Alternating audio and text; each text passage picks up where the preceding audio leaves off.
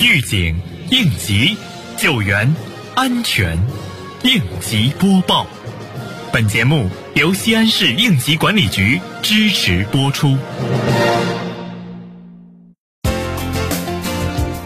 日前，国务院安委办应急管理部召开全国两会安全防范工作视频会议，曲江新区设分会场，新区管委会各相关部门板块主要负责人及各支撑体系负责人共二十余人参加会议。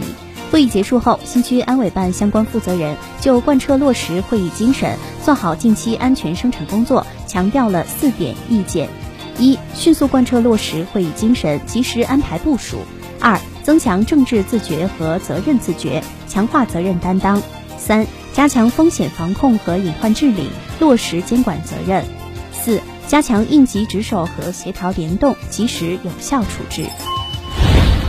近日，西安市政府第十七督导组对西咸新区开展安全生产督导检查，在咸阳丰和集中供热有限公司，督导组一行对企业概况、各项安全生产制度建立、消防安全、应急值守、隐患排查治理等方面进行了解，实地查看了各系统运转和安全管理情况。针对现场电机接地不规范、电气线路图缺失、气瓶未设置防倾倒措施、登高作业标志牌缺失等问题，现场予以反馈。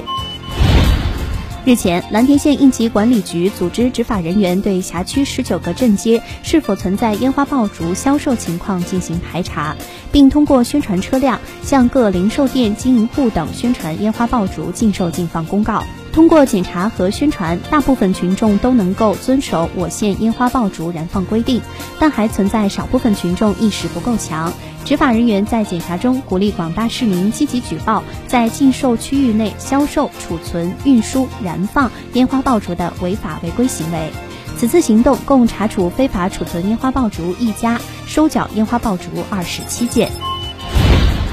春季安全生产工作中，我们应该注意哪些风险隐患？西安应急管理局提示：注意防范火灾。一、春季风干物燥是火灾的高发期，日常工作中要注意正确用电与动火规范。二、重点防范粉尘的自燃与爆炸，如煤粉、铝粉、尘粉、面粉等。